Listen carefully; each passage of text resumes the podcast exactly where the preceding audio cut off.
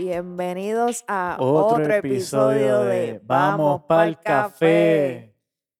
Diablos, hace tiempo no hacemos uno. De verdad que llevamos un montón de tiempo sin hacerlo.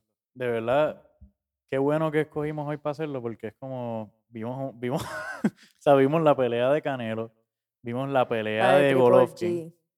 Sí, Golovkin. Como que este, este- esta semana, obviamente, pues hoy culmina, empieza una semana nueva, pero esta semana culminó tan brutal. O sea, llevábamos tiempo encerrados, llevamos la pandemia, llevamos este, la vida en general y sus problemas que llegan a cada rato. Ahora mismo que salió una vacuna y todo esto, pero no habíamos visto una pelea de boxeo que dijera, contra, vale la pena yo quedarme viendo hasta las 12 de la medianoche o hasta la 1 de la mañana una pelea y gozármela desde el principio hasta el final, estar, o sea, yo, yo, Sí. yo me Bueno, no, no fue hasta la medianoche ni hasta la, la una de la mañana. Sí, pero cuando uno veía las peleas, era así. esta- Sí. Esta no. Así que, me- que como que lo 7 quito. Pero, uy, eso está bien raro. ¿Qué cosa? Tirarla tan temprano. Bueno, la, ahora yo no recuerdo. Porque técnicamente en Estados Unidos, eh, si alguien la quería ver en California o algo así, eran las. Eran como las. 7, 100, como las 4 de la tarde. para, para este, Ajá, un Time. viernes. Ah, no, para California, ¿verdad? Que Ajá. está tres horas atrás. Pero la, la, la cosa que yo no entiendo es, ok, ahora mismo yo no recuerdo bien, pero ¿a qué hora? Porque es normal que las carteleras empiecen temprano, pero ¿a qué hora empezó la pelea de Golovkin y... El y- main event Ajá, fue como a las 8 de la noche. De aquí, de Puerto Rico. diablo. Se sentía bien tarde. No, no, se sentía tarde, pero definitivamente, diablo, es demasiado temprano. Sí, Bueno, fue- También hay que, hay que ver que esa pelea no había público. O sea, a diferencia de la de Canelo, Ah, bueno. La de Canelo había, había, un- había bueno, la de Canelo a mí me preocupó, porque había demasiado público, demasiada gente pegada. No es como que fuiste, cuando uno viaja este, en tiempos de pandemia, Ajá. el que no haya viajado, pues, si tú viajas en tiempos de pandemia, te dejan un espacio en el medio vacío. Ahí no había espacio vacío en el medio. Ahí estaba todo el mundo pegado uno de al lado del otro. O sea, Algaro. ahí con- como que, Algaro porque encima de que estamos en una pandemia todavía, como que puede infectar a los jugadores.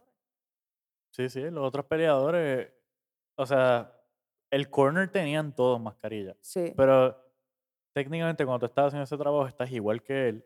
Y una de las cosas que hablan del coronavirus es que por el mismo sudor, o sea, por partículas, y es como sí. que ellos están bregándole la cara. O sea, quién sabe, a lo mejor se hicieron pruebas y estuvieron haciendo una cuarentena juntos antes de la pelea, porque es un training, o sea, semanas de training, meses de training. A lo mejor ellos se están preparando para un mes estar en cuarentena. Yo lo dudo. Con lo que yo, con lo que vimos ahí, yo, yo lo dudo, de verdad. O sea, se- todo el mundo ahí se veía demasiado como Un que. mes en cuarentena. Toda, toda esa gente. No, no, yo estoy diciendo que no, que no, que no hicieron cuarentena. Ah, un carajo. No, no, yo, yo digo como que cuarentena un carajo. Yo probablemente llegaron del avión el- y el- llevan tres días o cuatro días antes de la pelea allí. Ajá, más eso no se acabaron de bajarle Eso no es una cuarentena. No. At all.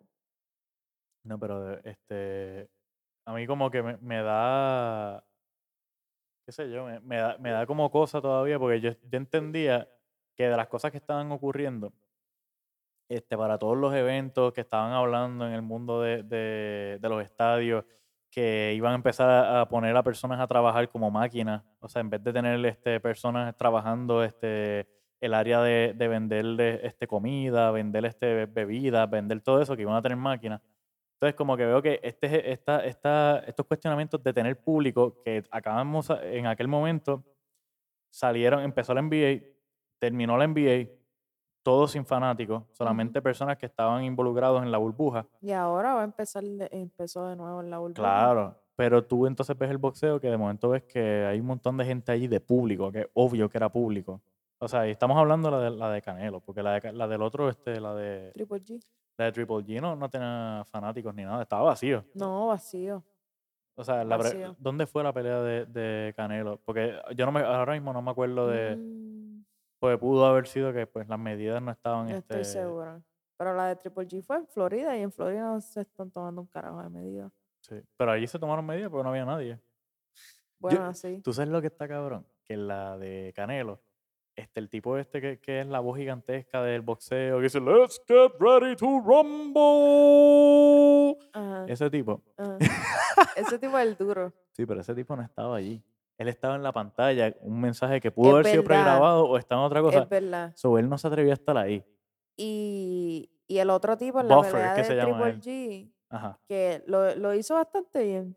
¿Quién? El, el otro tipo, el que estaba anunciando la Ah, pelea de el, que- Triple el G. que Flores algo. Ray Flores, Ray algo Flores, así. sí. eh, estaba allí. Es él que- no estaba. Alguien tiene que entrar a, a- para que el viejo se va a morir. Hacho, es que aquel vie- es que ya lo, y él lo tiene patentizado, ¿verdad? Lo de Let's get ready to rumble. Sí.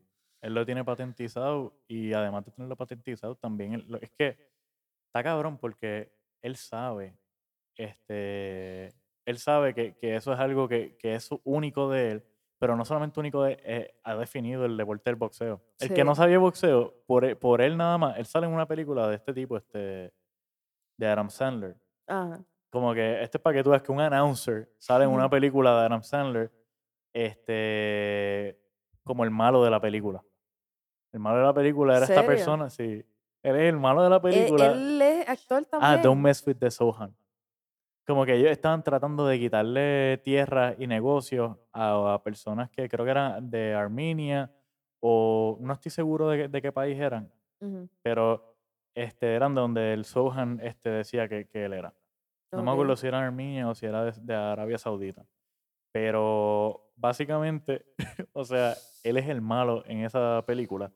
Es una película que, al garete, o sea, Adam Sandler haciendo de un tipo ahí ex militar, de, de, de un, este, agente de gobierno de, una, de, de un país este, pues, cerca de Arabia Saudita. Yo Ajá. cre- no estoy seguro, no creo que era en Arabia Saudita, pero ajá, como que cerca de allí. Ujú.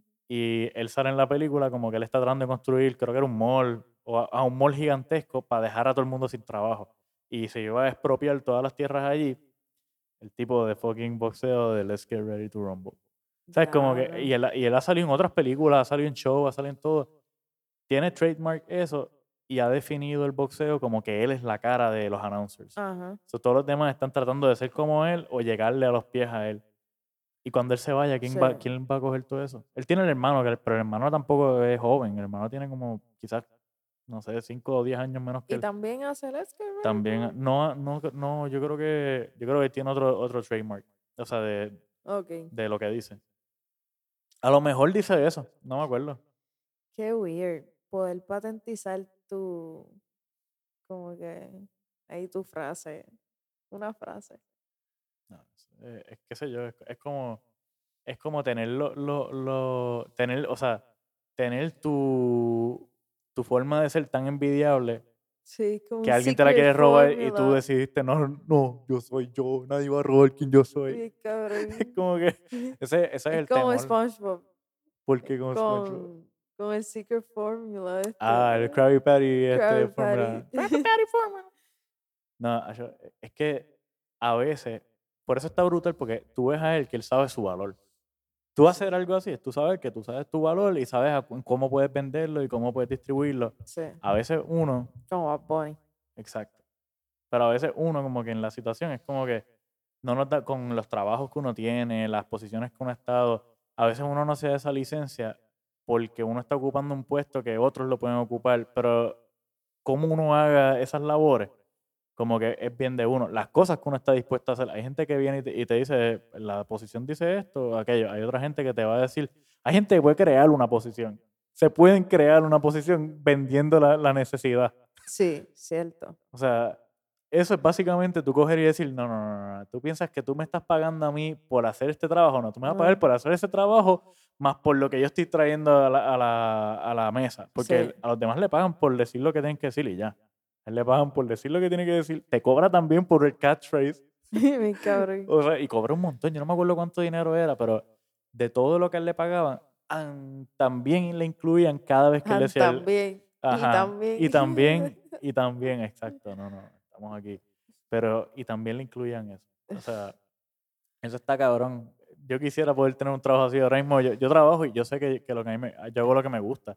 Pero a veces uno piensa como que si, si tu trabajo te permitiera hacer más, Aunque estás trabajando como loco, pues él trabaja como loco. Él tampoco es que él está Ujú. echándose aire y esto. Pero si, tú, si el trabajo de uno fuera lo que no le gusta, pero te permitiera hacer más, o sea, de que lo que tú ganaras te diera para viajar cuando te dé la gana, te diera todo esto, ¿cómo uno sería?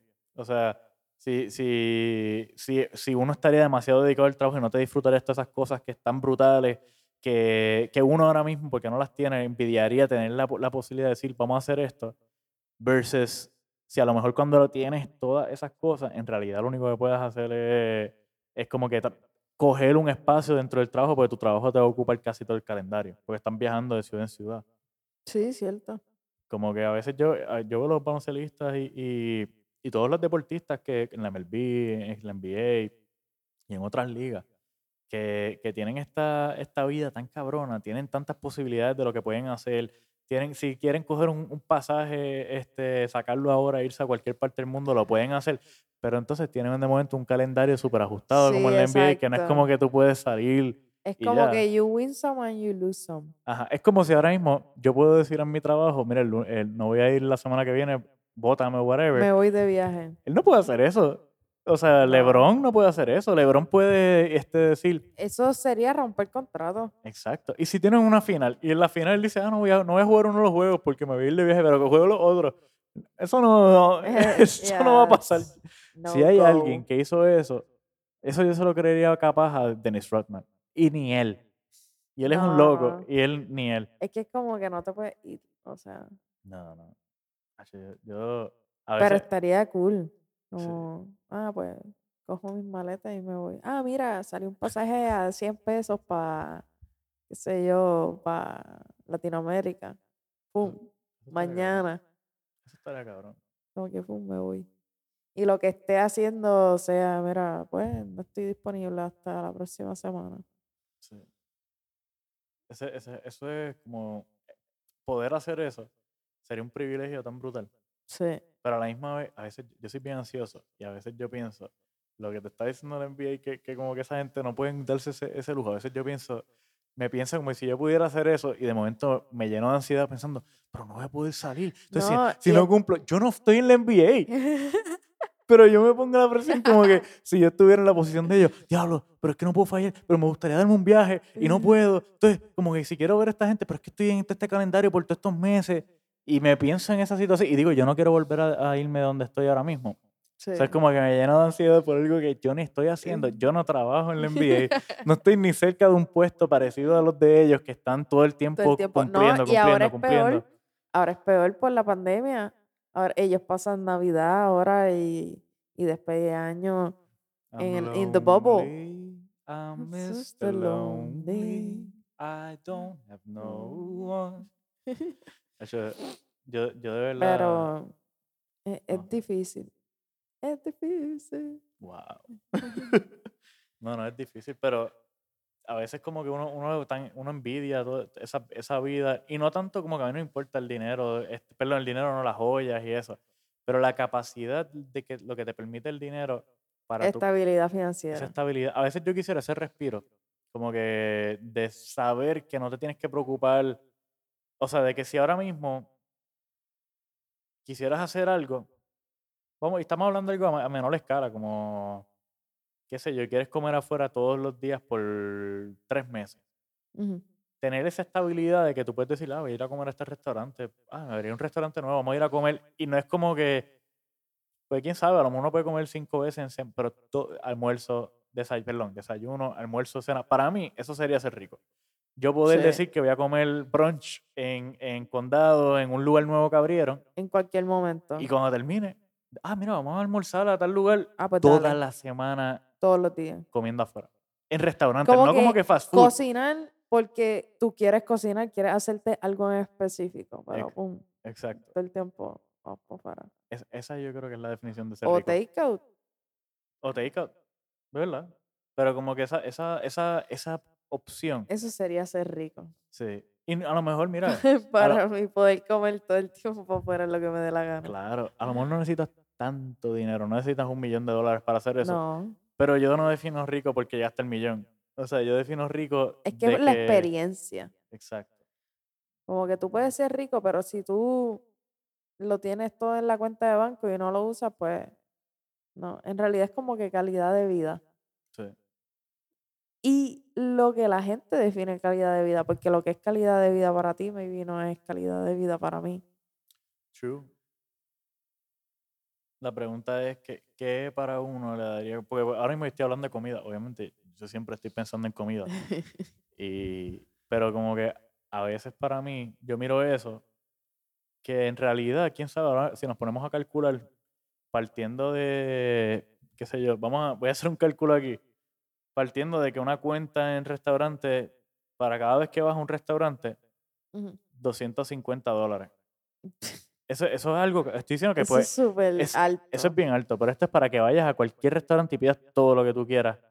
En si sea, y estoy diciendo como que do- do- 250 de desayuno, 250 para desayuno, yo creo que eso es bien alto. Es Porque yo creo, alto. yo, yo me acuerdo, había un lugar en, en Isla que el Verde. lugar se hace ahí súper como No, pero hay, hay unos lugares bien, bien este, come M, como que en, en, en Isla Verde había un lugar que era bien rico. Se llama Soleil Beach Club.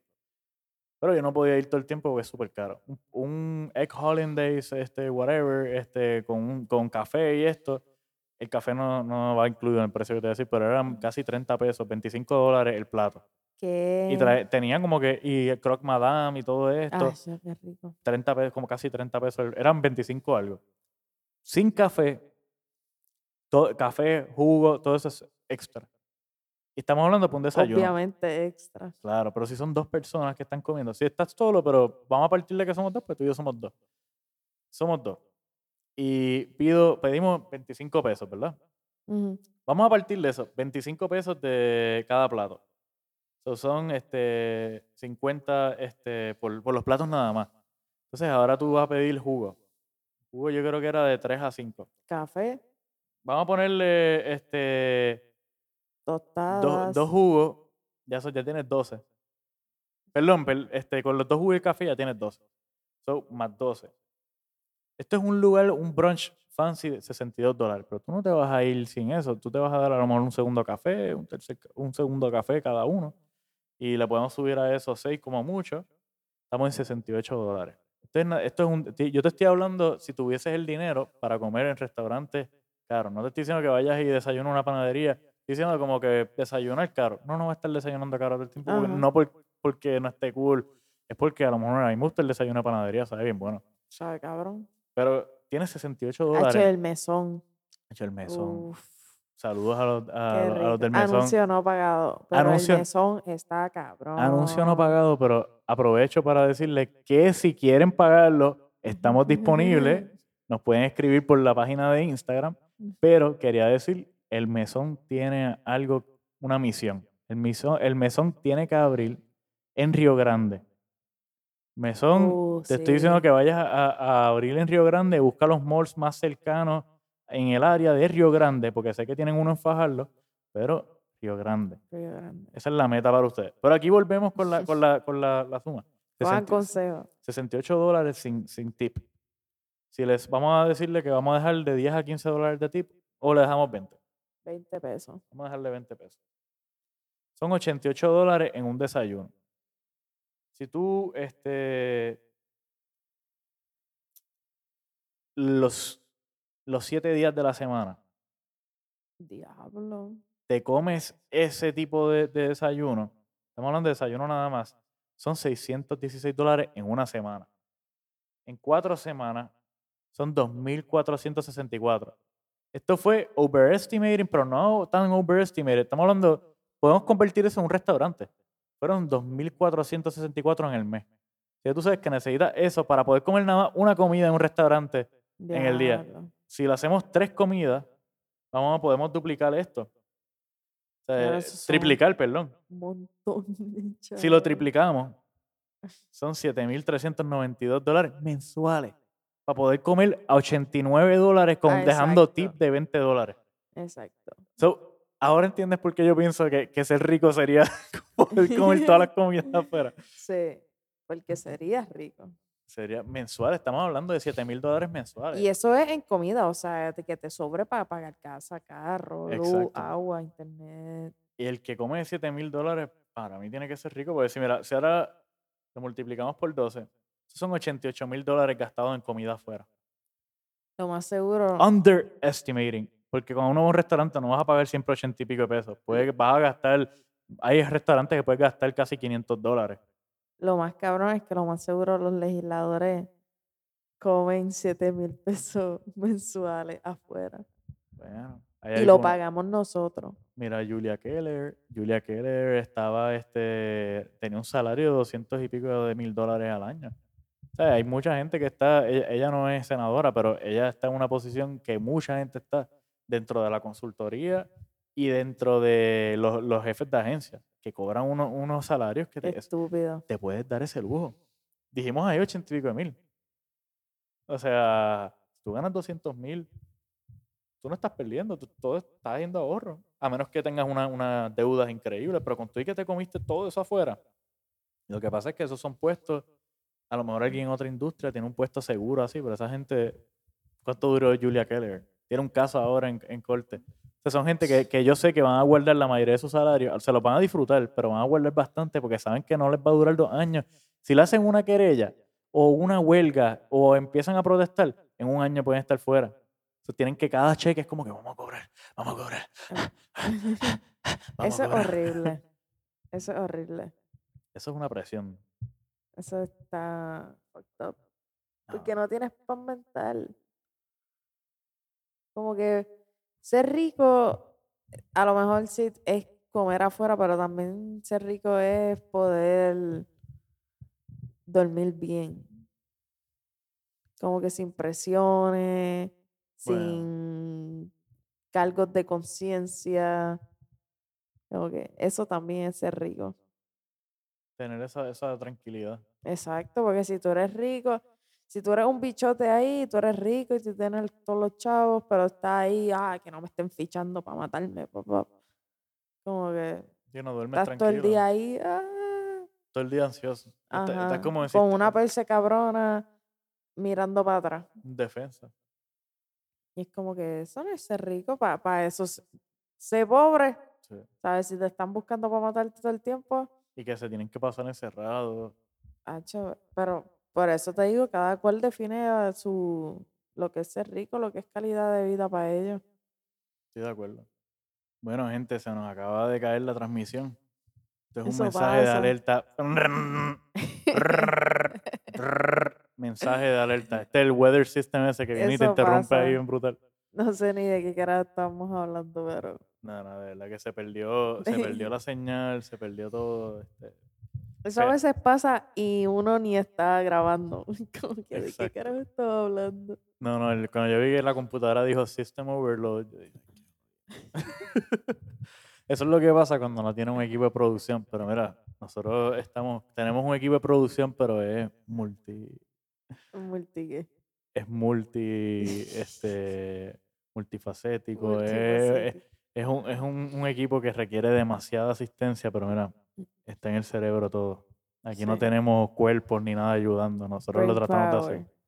No, pero hablando, hablando en serio, como que toda esa conversación de lo de la riqueza y, lo que para uno, lo, cómo uno lo define, a mí me parece tan chévere porque yo no creo que, yo no creo que de verdad este, yo vea la riqueza de otra forma que no sea por lo que uno puede, los lujos que uno se puede dar en comida. Ya hablo de comida. Pero como que en, en carro y todo esto, pero al fin y al cabo, comida. O sea, si a ti te da la gana de hacer una fiesta ahora gigantesca y pedir lo que te dé la gana, lo puedes hacer. Puedes botar comida, puedes comer comida. Eso siempre es malo, botar comida. Exacto. Pero si quisieran hacerlo, lo pueden hacer. Eso es a cuesta del que no tiene. Desafortunadamente. Pero no, no, este. Pero ese tema, ajá. Desafortunadamente. ¿Tú sabes qué me molesta de. qué me molestó mucho de esta pandemia? ¿Qué? Que ya me molestaba que los ricos se hicieron más ricos y que los pobres desafortunadamente se hicieron más pobres. Y con menos es como seguridad. Que puñeta. De verdad. Yo, yo siento que, que hay menos, por lo menos mi experiencia de como que hablando con gente en, la calle, hablando con gente, ¿sabes? Cerca de, o sea, mi, que Jeff Bezos se aprovechó de que todo el mundo estaba en la casa Y se hizo más. Y tú sabes lo que vi recientemente, no tan recientemente, pero que, que Amazon, fucking Amazon, de verdad, Ajá. ya. Que Amazon va a aceptar Snap, que es el, Sí, como que el pan en. Estados Unidos, ajá, los cupones. Y es como que, cabrón, encima de que todo el mundo ya te compra. Y el antes, antes Amazon como que vendía un montón de cosas de otras marcas. Sí. Y después fue creando como que su generic brand, como Como Costco, Kirkland. Kirkland, ajá. Ajá. Y ahora los productos son cheap, son como mierda. Pero Y tienen de todo. encima de que ya todo el mundo le compra, va a coger las ayudas federales. Es como que, cabrón, o sea, you're hoarding money, literal. Él es un peligro para la economía. Sí. Like, no joke. De Sí. verdad, a mí me encabrona Jeff Bezos. Y todos esos billonarios, te lo juro. Y no es ni por envidia. Es como que, cabrón, tú eres, la, tú eres una de las razones primordiales por las cuales el gap se sigue aumentando Sí, sí. de inequidad y, ¿sabes? Eso me molesta mucho. Y por, Por- más que donen. porque yo una, yo una vez vi un meme, no, no sé quién carajo lo puso, pero que decía como que Jeff Bezos tiene la capacidad de como combatir la, pro- la pobreza todos los días and he chooses not to. Y es verdad, Con los millones que tiene. con todos los millones, como que no es es billones, casi perdón. billones, ajá. Es casi imposible gastar todo lo que él tiene en su lifetime. O sea, considerando ¿verdad? La- su expectativa de vida. Cabrón. o sea, what? Está bien fucked up. Y Está más fucked up que el gobierno capitalista de Estados Unidos los proteja. Y, y tengan todos esos tax breaks. Y siguen creando esa Ajá, y brecha. el que es pobre y el que es middle class, ahí jodido. qué sé yo, como que a mí a veces me da, me da terror que ahora mismo con la pandemia, eso mismo que crearon, toda esa división, toda esa, toda esa, todo ese division of wealth que se está viendo ese gap más grande, yo escucho gente hablando y yo siento que todo el mundo está cagado por la pandemia, que en, que en cualquier momento su trabajo se puede ir a pique porque la compañía no resista estos cambios de que pues, hay gente en distintas industrias que están, ¿sabes? están si- con incertidumbre cuando Barely eran trabajos que, que son de carrera, que, no, Ujú. que te tienes que supuestamente te sientes seguro. Y esa seguridad como que yo creo que ahora se está viendo amenazada. Y cuando alguien que ha tenido un trabajo por más de 30 años, 40 años, su compañía se va a pique, o está a punto de irse a pique, o están en una posición donde están perdiendo privilegios, están perdiendo este, posiciones, están cortando gente, eso crea como una incertidumbre en que de- dentro del punto de vista de uno como, como trabajador que no va a ascender cierta cantidad de capital, que tú te vas a ver entonces en las de que pues nunca voy a tener seguridad. Y entonces tú puedes crear tu industria, pero tampoco tienes seguridad porque ahora mismo hay unas restricciones que te van a ti a evitar poder producir más capital para poder pagar la renta del local y todo esto y costear tus, tus gastos también como persona o individuo de la sociedad. O sea, fuera del negocio que tengas o lo que, o lo que estés produciendo. Sí. Pero como que a veces ese, uno ponerse a pensar en eso, pues en medio de una pandemia que todavía no se ha solucionado, pues no es, la no es lo mejor. Yo creo que te puede crear ansiedad pensar esa... Ya, ya esa se va a acabar el 2020. ¿A qué estamos hoy? A Sí. diciembre 20, diciembre 20 del 2020. Exacto. Y yo no veo así la luz al final del túnel todavía. Como que si me dicen, mira, la normalidad, es que de eso mismo estaba hablando hoy con el viernes, Ajá, que te conté con una muchacha del trabajo, ajá. que decíamos, es que la normalidad, de las pocas personas que me ha dicho en el trabajo, es que la normalidad es esta. Como que eso es lo que yo he estado pensando todo este tiempo, es que la normalidad cambió, la, o sea, Pues la gente dice, sigue diciendo cuando volvamos a la normalidad, cuando volvamos a la No vamos a normalidad. volver. Y yo creo que nosotros lo mencionamos en, el, en uno de nuestros episodios anteriores, Ajá. que es que esta es la normalidad. ¿Sabes? Acostúmbrate a esto. Y si en algún momento eh, vuelves a tener eh, cosas, o sea, momentos similares a lo que viviste anteriormente, pues ese es el, el proceso de transicionar a esta otra nueva normalidad. Pero esto, en cuanto a relaciones en el trabajo, que todo pueda ser virtual o que un por ciento pueda ser virtual, considerando los costos de abrir un negocio aquí en Puerto Rico, Ajá. si uno puede tener un, si uno puede, por ejemplo, tener una plantilla de empleados un poco más grande sin tener que expandirte así en, en- ámbito estructural, como que comprar una oficina más grande y qué sé yo, y que todo el mundo puede estar remoto. Ajá. Y tú, en, en ese caso, invertir en la infra- infraestructura tecnológica para que se pueda llevar a cabo todos esos meetings así en cualquier momento. En verdad, eso es mucho mejor que, que tener a alguien ahí calentando la silla, eh, pagando luz, pagando agua, s- servicios sanitarios, ¿sabes? Esa es la nueva realidad, True. pienso yo. Pero hay gente que todavía no quiere aceptar eso. Porque hay gente que todavía está, ya porque piensan que, que estamos, llevamos tiempo viviendo en esto, que ya han bajado la, la, la guardia. O sea, Sí, como hay gente que, que- ya, que en realidad eso es la nueva normalidad ni lo han procesado en su cabeza porque Hay se la gente están que viviendo como si que hubiese se acabó la sido... pandemia. Claro. Hay gente que esos son los que que yo digo. que piensan que se acabó y están viviendo como si eso de que nueva normalidad no, no, no hace diferencia, pues están viviendo como si todo estuviera regular. Exacto. Ahora les afecta obviamente la, la, la orden ejecutiva, cada vez que, que, que hay un cambio, pues si, si te cierran ahora mismo los restaurantes a tal hora, por más que tú quieras actuar como que no hay pandemia, tú reconoces que hay, una, que, que hay unas cosas que que, están... que la gente sigue yendo a restaurantes y yo lo entiendo. O sea, yo sí pienso que hay que apoyar a los negocios, pero pide takeout. Sí, sí. Pide takeout, deja propina. No te sientes allí. Pide- pero pide takeout porque. De verdad. Sí, sí.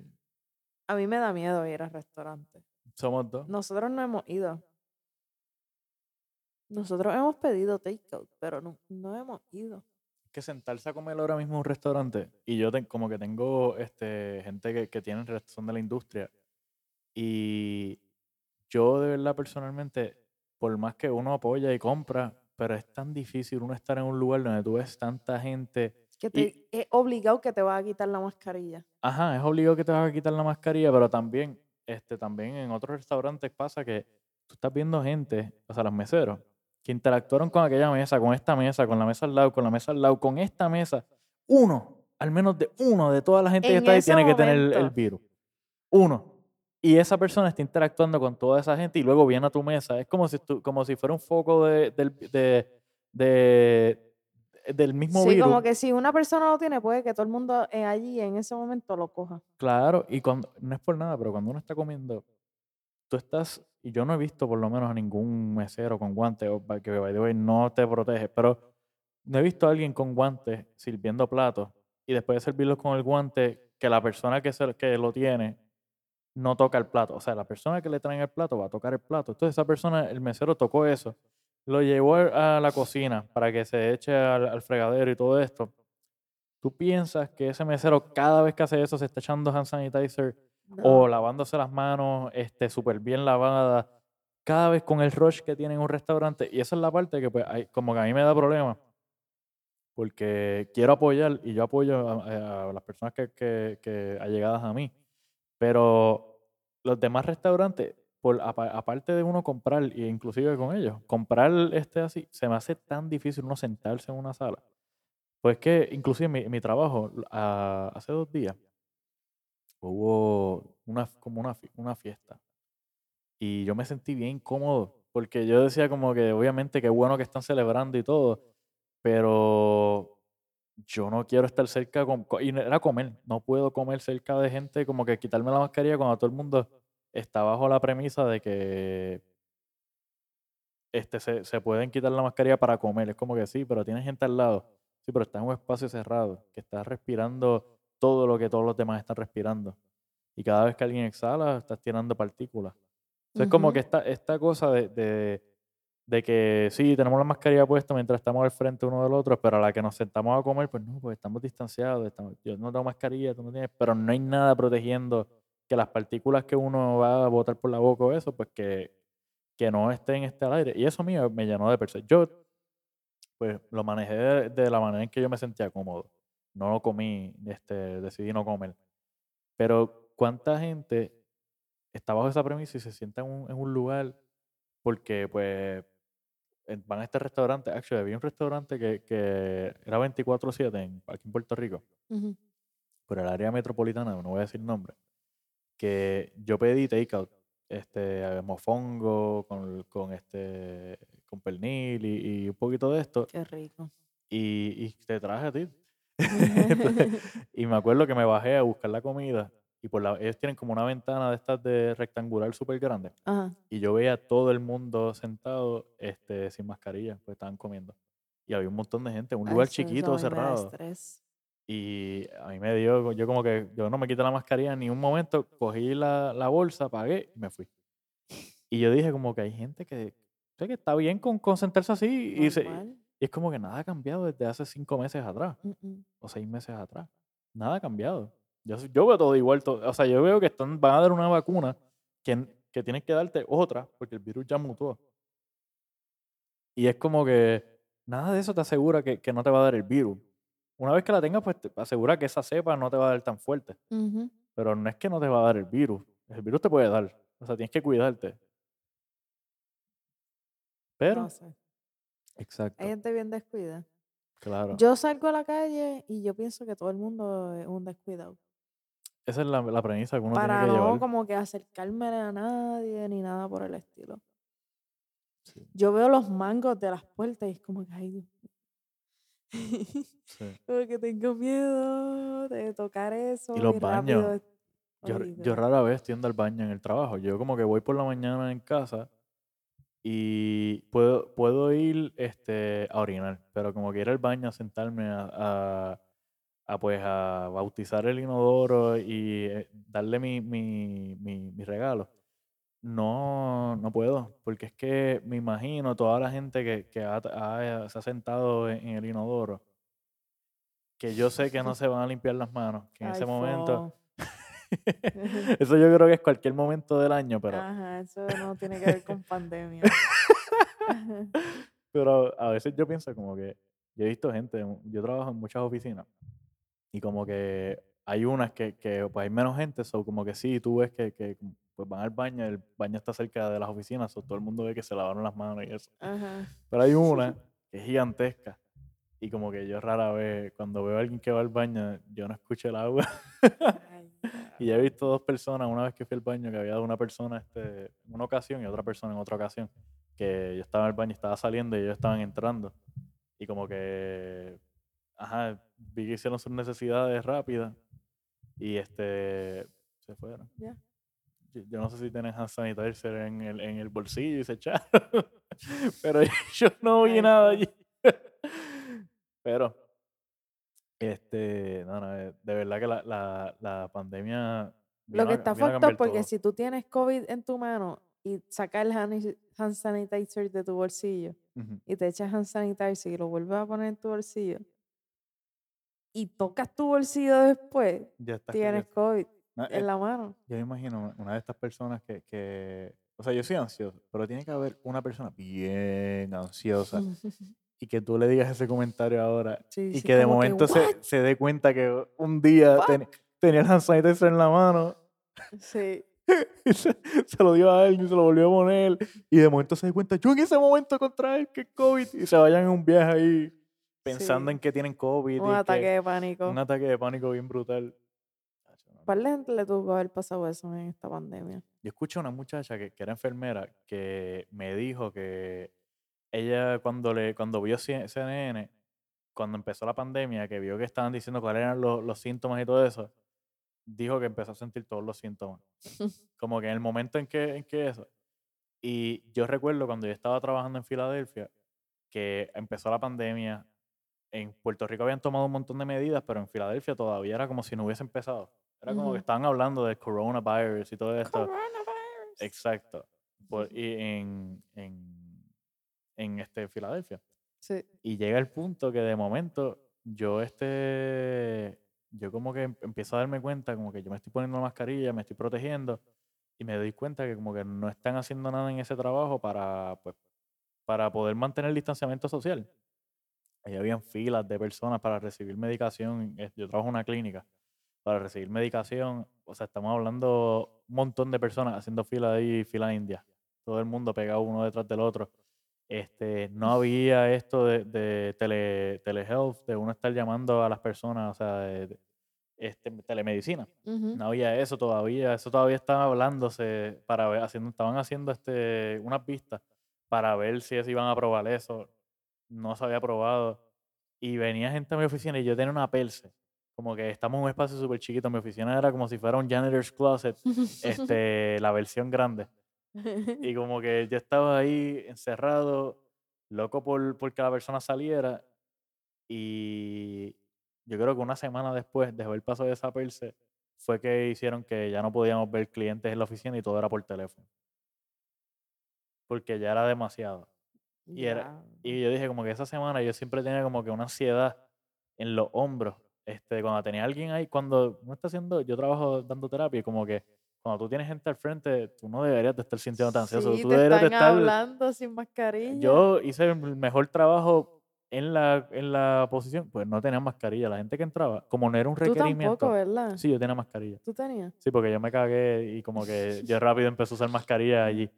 Este, después, una semana después, ellos los requieren a todo el mundo que usen mascarilla. Ok. Pero en ese momento yo tenía gente sentándome al frente que no tenía mascarilla. Y yo con una mascarilla, y yo con esta perse, pues no se sabía nada del virus como tal. Y uno estaba pendiente todo el tiempo a como que esta persona puede tener virus, esta persona puede tener Sí, virus, es esta persona puede tener virus. acuerdo. Y, Y si a ti te, daba- te daba, a mí me daba, aunque yo estaba en la Claro. eh, remote. No, y, y yo cogía, o sea, yo cogía el tren. Yo caminaba, salía de la clínica, después de estar expuesto que pudo haber tenido el virus porque tenía gente al frente sin mascarilla, me montaba en el tren, el tren nadie tenía mascarilla. Y era como, era como que estás encerrado en, en un hot dog este, subterráneo. este, y nadie tiene mascarilla.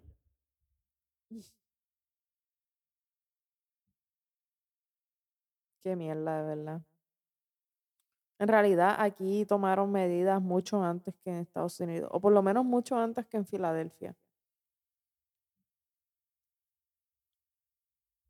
Opino que sí. Yo, yo es que ahora estoy enfogonado un poquito con lo de la playa. Porque yo no, no entiendo cuál es la razón de cerrar la playa de la forma en que la ha cerrado. Lo que pasa es que va mucha gente a joder y vacilar en corillo y no usan mascarilla tampoco, porque, ajá, va a estar en la playa con la mascarilla para que se te queme la mascarilla, la forma de la mascarilla. Claro. Pero yo pienso que, que, ¿sabes? Cuando va- la gente va a la playa, obviamente sí va a haber gente que va a hacer eso, pero no todo el mundo va a estar haciendo eso. Va a haber gente en distintas áreas, sectores. Sí, pero si uno se puede contagiar, pues ya Sí, es un riesgo. un riesgo. Lo que no hace sentido porque está, está Plaza Las Américas abierto. Exacto. Molo San los Juan, centros comerciales abiertos, excepto los domingos. Los domingos excepto los domingos. Wow. Ajá. Y, Como todo, si el virus no se pegara los domingos. y lo, lo funny es que todo esto de los se pegara solamente los domingos, ajá, mejor dicho. pero todo eso de los malls es, es con la premisa de que de noche, por la noche, se va a pegar algo, pues cierran a las 8. So, está cerrando a las 8. Sí, el curfew ya no hace sentido. De día yo pude haber hecho todo, de día yo voy a Home Depot, voy a esto, voy a aquello. Un tipo siempre está lleno. Home Depot de verdad, para el que tenga, le, le da ansiedad, tiene que ir a Home Depot, porque cu- cuando fuimos a, a comprar las cosas de la pintura, que las filas eran, eran este, dando vueltas por la góndola. O sea, Sí, eso estaba el garete. la y eso que la capacidad la bajaron de los espacios. Sí, la bajaron. A lo mejor es que ellos justifican más fácil porque es tan grande el espacio. Sí. Pues es por capacidad del lugar, ¿verdad? Sí, pero en las góndolas uno puede estar al lado de una persona. Exacto. So, Bueno, y cuando vas a pagar, cuando vas a pagar, la fila está tan y tan larga y tan pe- y uno pegado porque es que si no estás pegado, se te cuela, se te cuela alguien. Bueno, están manteniendo distancia. no es tan claro, al garete. pero Pero de todos modos, uno le pasa por el lado a las personas, como que, y cuando coge el producto, como que a otra persona lo de- pudo haber tocado. claro. Es de verdad, hay que, ¿sabes? Mantenerse lavándose las manos. hacer lo que hay que hacer. Yo, yo no sé, yo, yo como que, A mí me da miedo, o sea, a mí me da miedo ir para allá, para el supermercado, para la gasolinera, me da un miedo terrible porque la, el, el pistero ese lo toca todo el mundo. sí. Yo rápido estoy ahí uf, con el san- hand sanitizer. Pero es como, en verdad, uno no sabía cuán, cuánto a uno se le ensuciaban las manos Ajá. hasta que vino, por lo menos yo, hasta que vino la pandemia. Que uno está aware ahora de todo lo que uno toca. Es como que, diablo, ya toqué como tres cosas. A Tengo que lavarme. la- Ajá, antes uno, eh, pam, pam, pam, pam, tocaba todo. No, no, no. Y después te tocaba en la cara, te rascaba el ojo. Yo quisiera que la pandemia se acabe, pues yo extraño. A mí me encanta comer, como estuvimos hablando de eso por un par de minutos, pero a mí me encanta comer y como que siento que para mí era bien importante, aunque fuera una vez al mes, ir a un restaurante, como que me gustaba eso. Como que darme un, plato, un plato que sea como que uno le tiene ganas, este, y mira, si te hacen esperar, whatever, esperas, pero como que ese, ese feeling Ujú. como que lo extraño, como que, no sé, como que, y siento que no va a volver por bastante tiempo porque no hay forma de asegurar por buen tiempo que no, que no vas a estar en contacto con personas cuando vayas a comer mientras todavía estamos en estado de emergencia, Sí. porque no hay, o sea, la- la- la- las vacunas todavía son este, primera generación, o sea, so, van a cubrir una cepa, pero la cepa evoluciona y, y Sí, exacto. Eso, eso me da un poquito de ansiedad, porque es como que diantre, pues no voy a poder comer. Y hay cosas que uno se, po- se cohíbe por el proceso. Porque uno puede comer afuera, como que el takeout. Este, pero entonces hay lugares como, vamos a decir, si yo quiero comer, a mí me gustan la- las alcapurrias, me gustan este, la- los bacalaitos, pero de piñón. Si quiero ir a Ay, piñones, no hemos ido. hay, exacto. Hay un lugar que a mí me gusta, pero la fila, en lo que uno espera que le den la comida, y la comida está expuesta en el aire, este, lo que uno espera, hay unas filas brutales. Entonces, tiene- todo el mundo tiene mascarilla, pero son un montón de gente metida en un, en un negocio súper chiquito. Sí. Y eso, pues, como que en lo- uno es nada más, ah, pues, takeout, whatever, pero no es tan fácil. Entonces, Ay, yo- yo le tengo ganas a un bacalao. ay, Dios. Ay, ay, bacalaíto. Uh, Ay, ay, bacalaíto. yo creo que hoy, hoy, hoy se van a hacer los Vamos bacalaitos.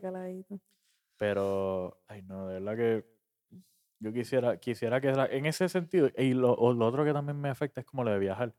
Como que ahora Ay, mismo, eso sí, a mí me afecta. antes yo tenía un trabajo que estaba bound a pedir permiso siempre para vacaciones. Ahora yo no tengo que pedir permiso, pero no puedo viajar. Porque no tengo, Sí, no tengo este, la seguridad de que no. o sea, lo- ahora mismo lo- los, aviones son, son este focos. Pues hay tanta gente de distintos países este, este, pasando por, por ahí. Sí. Entonces, si tienes alguien un avión cerrado por dos o tres horas, o sea, la mayoría de los aviones, cuando uno coge un, un vuelo, perdón, este, un vuelo, si es cercano, un lugar cercano, son de 5 a 7 horas. O sea, Sí, sí.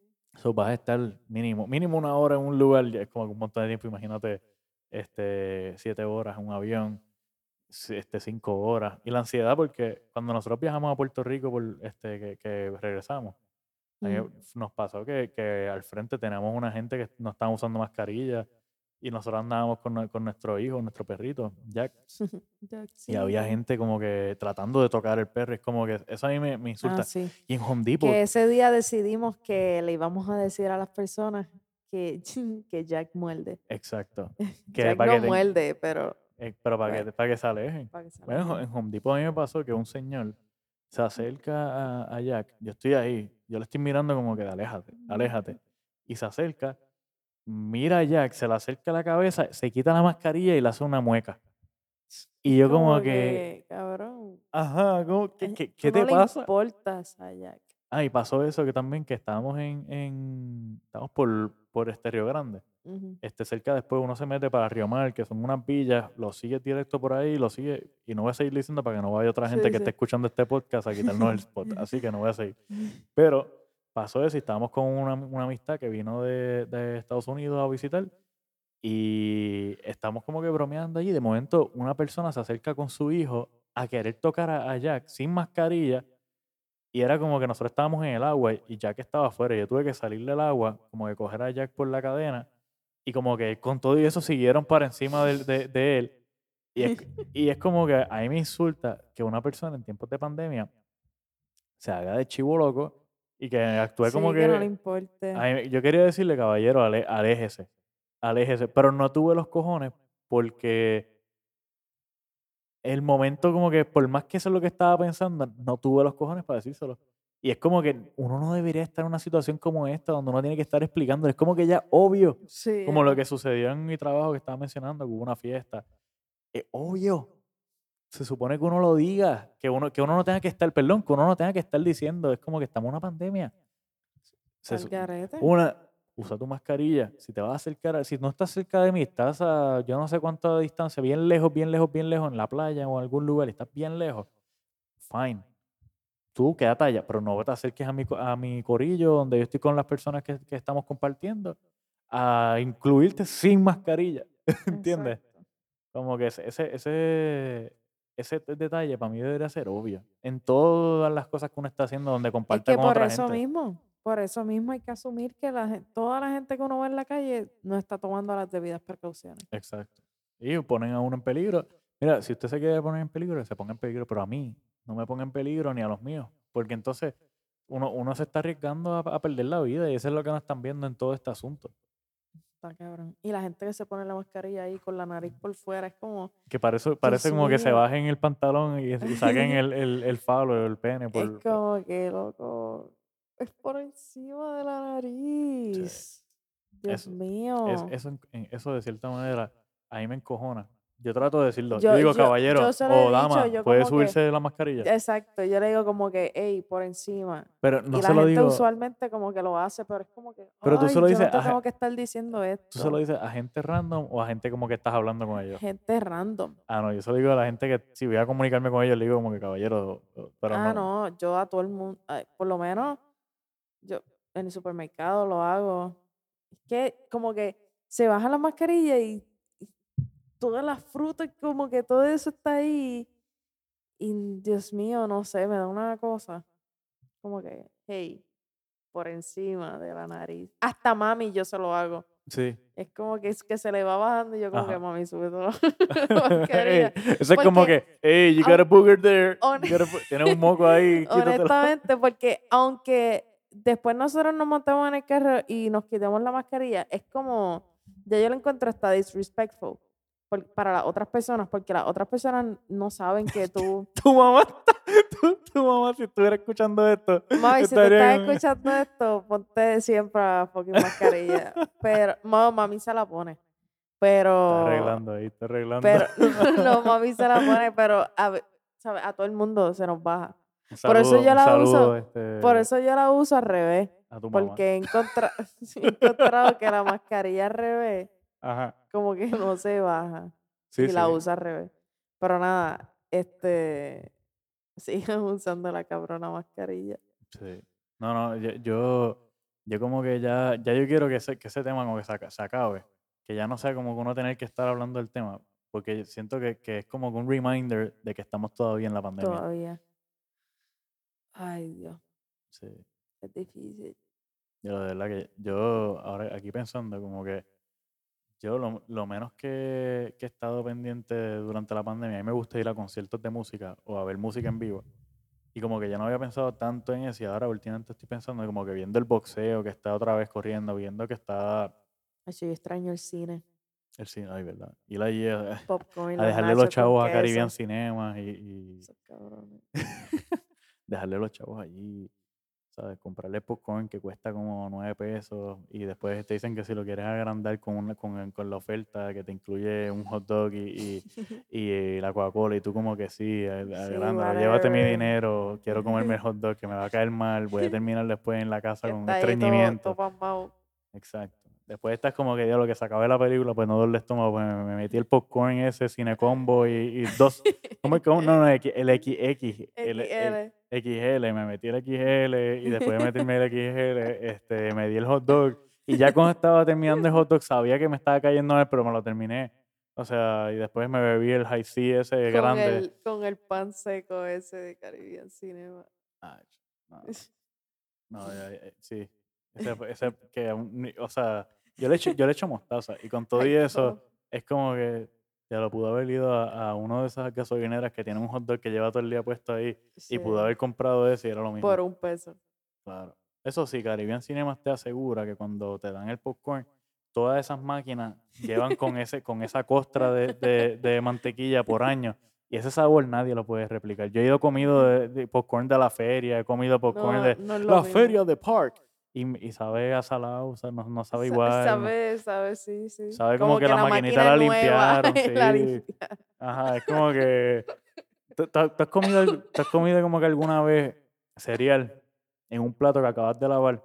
Ah, Y como que tú sabes que, que de momento como que te da como que esto de que está limpio el, el, el- el platito, pero de momento comes cinnamon toast en un plato, tienes toda esa canelita ahí, pero te quedaste con ganas de comer más y vienes y le echas ah, más y sí, más sí, leche sí, y te verdad. sabe como que, yeah, wholesome. Sí, es Pues eso no, no pasa con, con este, Eso no pasa demás. fuera de Caribbean Cinema. Claro, no, bueno, y tú puedes ir a donde sea, no vas a ver igual. O sea, esa costrita, yo me acuerdo, yo iba al cuando chiquito, yo iba a, a- en la Roosevelt, el cine de la Roosevelt, y yo me acuerdo que tú veías esas máquinas que tenían una grasa amarilla, pero que parecía Ah, como si tú echaras aceite de oliva y se pone duro. Pues no era aceite de oliva. obviamente. Caramelizado. Ajá, así, pero toda esa mantequilla por todas las esquinitas y tú las veías. Y los cristales que se ve que eso no lo han limpiado en un montón de Eh, tiempo. Sí, que tú Si no- lo limpiaron, eso fue como que un papelito toalla y ah, no salió, whatever. Salió la mayoría, el medio se ve. Así. Diablo. Esas, esas son cosas que de verdad que yo no sé cómo va a ser cuando se acabe todo esto, pero yo pienso que va a tomarle gente, va a tomarle tiempo a la gente volver a, a los cines mientras se pierde el miedo, como que se siente que, que ya no hay. Cine ya está abierto. Sí, pero no está yendo casi gente. Según lo que yo entiendo, no está yendo, ca- por eso todavía están, abrieron ahora un, en condado, un, un, en el Mall of San Juan abrieron un, un cine allí, Driving. un driving, que están poniendo películas viejas. Todas son viejas. Yo de verdad, eso me encojona, pues por, eso, que, por eso vamos al Autocine Santana. exacto, que tiene ¿Verdad? buenos premiers. Esto es un anuncio no pagado, otro anuncio no pagado, pero, No, pero que tú sabes que yo prefiero darle un Vale anuncio no pagado a ellos, porque ellos, ellos son porque buenos. de verdad que son los duros. Es la pantalla más grande. Exacto, tienen la pantalla más grande, la mejor pantalla Sí. de driving en Puerto Rico. Vayan, a, va- vayan allá en, este, en Arecibo, ¿verdad? Arecibo. En, Arecibo, en, en el barrio Santana, para que vayan a ese autocine que de verdad que está brutal. No vayan al de al que está por este por cerca del el Club Náutico de San Juan. En aquel, además de que te cobran 20 dólares, 25 dólares, Te chequean el te chequean el carro, no puedes traer comida de afuera, no puedes, es como que estás en tu carro y alguien te chequea el baúl. Lo primero es que en Puerto Rico nadie te puede registrar el vehículo sin una orden. Ajá. Entonces la gente permite que ellos hagan eso. Entonces, ¿por qué yo tengo que permitirle a alguien que verifique mi carro? No. O sea, que Yo- yo... que yo- nosotros no le dejamos que abrieran el carro exacto, no. fuimos. Nosotros como que estás haciendo un driving. En un driving, mira, tú puedes decirme a mí, este... Tú puedes decirme, mira, no pueden haber más de ciertas personas. Eso yo lo entiendo. Whatever. Tú dices que tiene que ser cinco personas. Ok, cinco personas. Pero no vengas a decirme a mí que no puedo traer comida de afuera, que no puedo tener comida en mi casa. Es como que estoy haciendo un driving, estoy en mi carro. Tú Exacto. intentas vender lo que puedas, pero ahí es la comelonería de que no, no, no. Si tú estás viendo aquí, yo te voy a obligar a que tú compres. Salud. Te voy a obligar a que compres. Eso, eso no, no me gusta, de verdad. Pero, de verdad que ya yo siento que, que yo siento que, que quiero que acabe la pandemia. De verdad que sí. De verdad que sí. Pero no sé cuándo va a ser. Todavía no se sabe. No tengo idea. Ni, Pero- ni, ni me pongo a pensar en eso porque Es tanto y tanto. me, me causa ansiedad sí. y me cansa. Como que pensar en eso. es Como, let's just keep going. Day by day. Staying at home, indoors. Indoor. Indoors. Eh, por lo menos tenemos cosas que hacer Claro. nosotros. Sí, sí. Nosotros estamos en un proceso de, de, pues, una transformación que estamos haciendo. Nosotros nos dedicamos a, a- a hacer este trabajo, este, además de nuestros trabajos, estamos remodelando casas. Si quieren que les remodelemos la casa, podemos remodelar las casas y pues, No estamos remodelando casas, estamos re- arreglando una casa. en particular que en vamos a vivir. Pero pues esos son procesos también que, que, pues ayudan cuando uno está en la pandemia. Por eso es que Home Depot está lleno todo el tiempo, porque todo el mundo está yendo ahí a, arreglar la mundo- casa, Exacto. A ponerla linda, a todo lo que no habían hecho antes. Ahora todos los chavos no tienen que hacer, están aburridos, ya se cansaron del Nintendo Switch y ahora pues Yo no me he cansado ahora de son, Nintendo no, yo Switch. tampoco. Pero ahora, ahora quieren hacer HGTV en las casas. Diablo, HTV. Sí. Bueno, yo he visto mucho HGTV durante la pandemia. De que más de los recomendados. Salud. Más de los recomendados. Yo, si fuera por mí, de verdad, este. Me dio la alergia. Te creo. Pero. Nada, que este, que queríamos dejarlo con, e- con ese dato, que vean mucho HGTV. Esto es un anuncio no pagado, pero de Llevamos verdad como- que. Llevamos como tres. Sí. Pero pues, este, véanlo.